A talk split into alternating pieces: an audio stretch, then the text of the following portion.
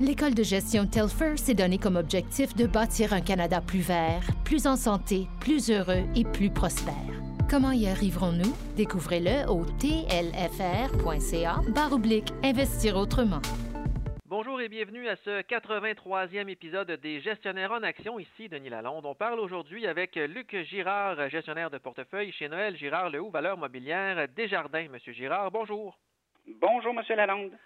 On parle aujourd'hui de Lyon Électrique qui a dévoilé lundi ses résultats financiers du premier trimestre, les premiers résultats depuis que son titre se négocie sur les marchés boursiers de New York et de Toronto. Et selon certains analystes, les résultats sont supérieurs aux prévisions. Pour d'autres, Lyon a raté la cible. Donc, selon vous, comment on se retrouve dans tout ça? Bien, écoutez, selon notre analyste Benoît Poirier, qui a récemment débuté la couverture officielle de la compagnie, les résultats du premier trimestre renforcent notre vision de Lyon électrique à long terme, elle qui a fait des très belles annonces tant au niveau de l'expansion que des nouvelles commandes. Plus spécifiquement, là, on a Lyon qui a livré 24 véhicules dans le premier trimestre versus 21 qui étaient attendus. De plus, la compagnie a livré la marchandise au niveau de l'expansion, elle qui emploie maintenant 650 employés. Écoutez, c'est une hausse de 40% versus 2020. Tout juste à euh, avant la fin du premier trimestre, Lyon a même annoncé qu'elle avait terminé la livraison des 10 camions à Amazon, ce qui laisse présager que suite à une période de validation, des nouveaux camions. On pourrait peut-être même avoir une nouvelle commande de ce géant, qui sait? Et le seul point négatif euh, des chiffres euh, dévoilés lundi, c'est quand même que plus les ventes grimpent, plus la perte d'exploitation grimpe. À quel point les investisseurs devront être patients avec le titre de Lyon? Il ne faut pas acheter le titre de Lyon sur une base de rentabilité à court terme parce que celle-ci elle va apparaître seulement qu'en 2023, selon notre analyste Benoît Poirier, encore une fois, qui a lui un achat spéculatif et un cours cible de 26 dollars américains. Il est très important de signaler actuellement que le titre n'est pas un achat pour tous. Cet achat doit être en accord avec votre profil d'investisseur. Mais pour tous ceux et celles qui veulent acheter ou qui peuvent acheter le titre, il va falloir être patient et laisser la compagnie rencontrer les différents jalons annoncés plus tôt. Il est normal que les pertes actuellement s'amoncellent, compte tenu que la compagnie doit faire énormément d'investissements à court terme. Mais lorsqu'on regarde le bilan, on a un bilan actuellement qui a 400 millions d'encaisses.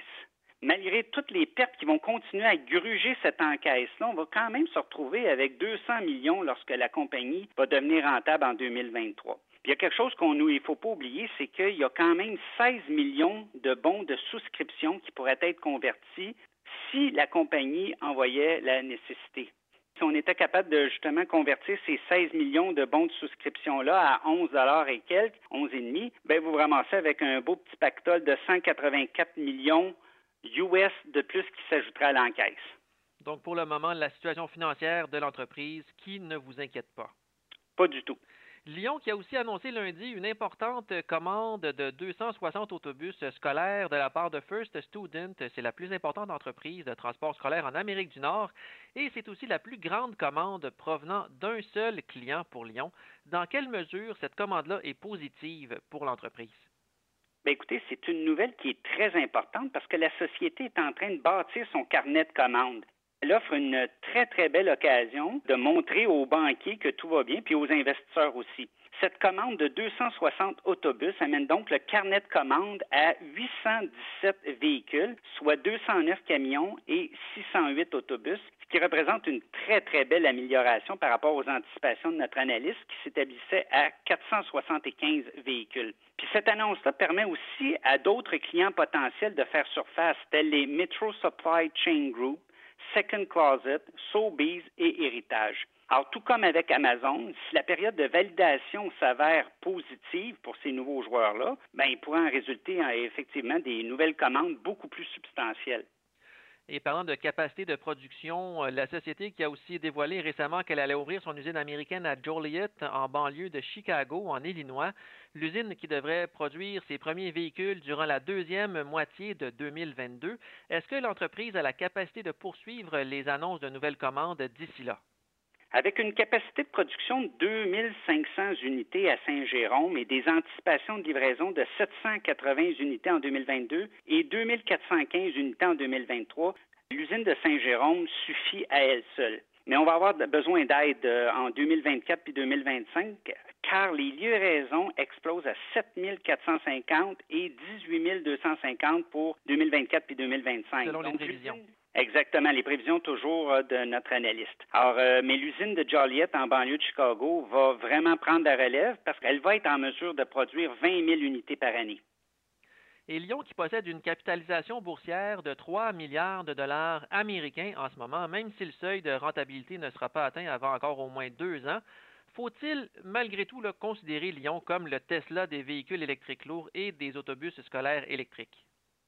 Il ne faut surtout pas tomber dans les comparaisons tout de suite, mais la compagnie a certainement le potentiel de devenir un fleuron québécois si la tendance se maintient. Alors, notre analyste, encore une fois, croit que si tout se déroule comme prévu, la compagnie pourrait même aller s'accaparer 8 des parts de marché en Amérique du Nord, et ce, en 2030. Et pour ceux là, qui se posent la question, est-ce que c'est le temps d'acheter le titre de Lyon? Ou si on fait mieux d'attendre un petit peu que l'entreprise devienne rentable, quand sera selon vous le bon moment là, pour sauter dans l'autobus, si on peut s'exprimer comme ça? Très belle euh, métaphore, M. Lalonde. Euh, si on se projette dans le temps, donc disons dans cinq ans, notre analyste s'est mouillé et il a dit que si tout se déroule comme prévu, on pourrait avoir un titre qui pourrait être dans les 40 dollars US. Donc, avec un titre qui se transige en bas des 20 dollars US, je pense que la situation parle d'elle-même. Merci beaucoup, M. Girard. Merci à vous, M. Lalonde.